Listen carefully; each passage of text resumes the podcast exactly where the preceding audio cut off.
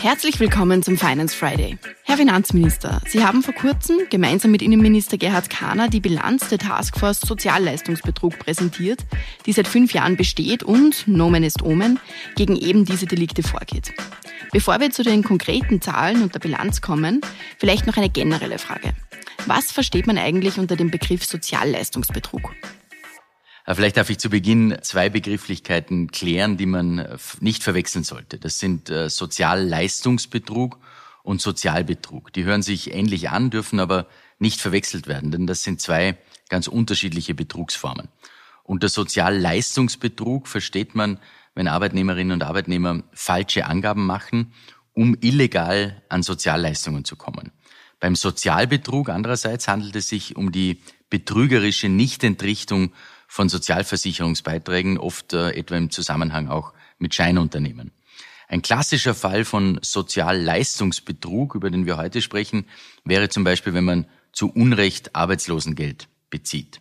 Warum braucht es in Österreich eigentlich eine eigene Taskforce zur Bekämpfung von Sozialleistungsbetrug? Die Taskforce ist ähm, aus meiner Sicht aus mehreren Gründen wichtig. Einerseits ist Sozialleistungsbetrug kein Kavaliersdelikt, ganz im Gegenteil. Dabei handelt es sich um ein strafrechtlich verfolgbares Betrugsdelikt. Und andererseits, und das wiegt für mich persönlich fast noch schwerer, ist es auch eine Frage der Gerechtigkeit und der Solidarität. Was meine ich damit? Unser Sozialsystem hilft den Schwächsten und jenen Menschen in unserer Mitte, die auf die Unterstützung der Gemeinschaft angewiesen sind. Und diese Solidarität ist einer der Grundpfeiler unserer Gesellschaft und das ist auch gut so. Gleichzeitig muss aber auch klar sein, dass diese Solidarität keine Einbahnstraße sein kann. Denn mir ist nicht nur die Solidarität mit jenen wichtig, die soziale Leistungen in Anspruch nehmen müssen, sondern auch die Solidarität mit den Personen, die diese sozialen Leistungen finanzieren und auch erbringen. Und das sind die Steuerzahlerinnen und Steuerzahler, also jeder und jede einzelne von uns. Und daher ist es auch die Aufgabe des Staates, konsequent gegen Missbrauch vorzugehen. Und das ist auch kein Selbstzweck, sondern passiert eben im Interesse der Steuerzahlerinnen und Steuerzahler.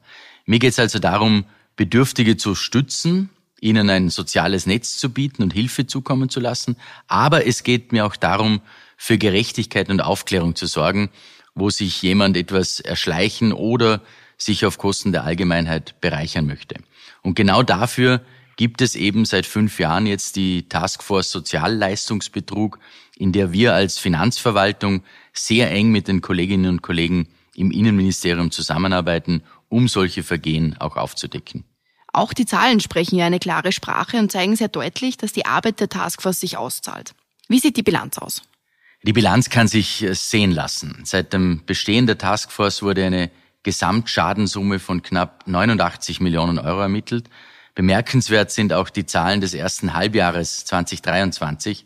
Finanz- und Kriminalpolizei haben bisher Fälle mit einem Schaden von 14 Millionen Euro aufgeklärt. Das ist so viel wie im ganzen Jahr 2022. Und dabei wurden 2218 Fälle von Sozialleistungsbetrug mit insgesamt über 2200 Tatverdächtigen angezeigt. Das ist ein Plus von 28 Prozent. Mehr als die Hälfte der Anzeigen gibt es in der Bundeshauptstadt Wien. Und besonders erfreulich ist auch die Aufklärungsquote bei diesen Delikten beträgt 99,5 Prozent. Interessant in diesem Zusammenhang ist auch, dass Sozialleistungsbetrug zu den sogenannten Kontrolldelikten zählt. Das heißt, dass je mehr und je intensiver kontrolliert wird, desto mehr Fälle kommen auch ans Tageslicht. Und je mehr Fälle aufgeklärt werden, desto abschreckender ist das für mögliche Nachahmer. Knapp 90 Millionen Euro an Schadenssumme konnten also in den letzten fünf Jahren ermittelt werden. Das zeigt, jedenfalls meiner Meinung nach, dass die Taskforce durchaus eine Daseinsberechtigung hat. Das sieht aber offenbar nicht jeder so, jedenfalls der Autor jenes Gastkommentars nicht, der Sie und Innenminister Kahner für die Taskforce und deren Arbeit kritisiert hat. Bekrittelt wurde, ganz verkürzt erzählt jetzt natürlich, dass man dadurch nur die schwächsten Mitglieder unserer Gesellschaft an den Pranger stellen würde und sich doch eher Delikten wie etwa Steuerhinterziehung widmen sollte, da dort viel mehr unter Anführungszeichen zu holen wäre als einige wenige Millionen wegen Sozialleistungsbetrugs. Wie sehen Sie das? Naja, das sehe ich äh, schon entschieden anders natürlich. Ich finde nicht, dass es eine gewisse Milliardengrenze an Schadenssumme geben muss, damit ein Delikt verfolgt werden sollte. Ganz besonders dann nicht, wenn es sich eben um Steuergeld handelt. Und ich finde, dass jeder einzelne Euro an Steuergeld wertvoll ist und auch sinnvoll eingesetzt werden sollte. Aber in einem stimme ich zu, auch Steuerhinterziehung ist kein Kavaliersdelikt und muss konsequent aufgedeckt und auch geahndet werden. Aber das eine schließt das andere ja nicht aus. Sowohl Steuerhinterziehung als auch Sozialleistungsbetrug sind Unrecht und müssen auch bekämpft werden. Und auch wenn der Kommentar etwas anderes suggeriert, wir bekämpfen selbstverständlich beides. Es ist nämlich nicht so, dass Steuerhinterziehung in Österreich nicht verfolgt werden würde. Das Gegenteil ist der Fall. Alleine im letzten Jahr hat es Nachzahlungen von rund 30 Millionen Euro gegeben. Zusätzlich zu den Nachzahlungen drohen den Steuerhinterzieherinnen und Steuerhinterziehern übrigens Strafen bis zu einem Höchstmaß von 60 Millionen Euro.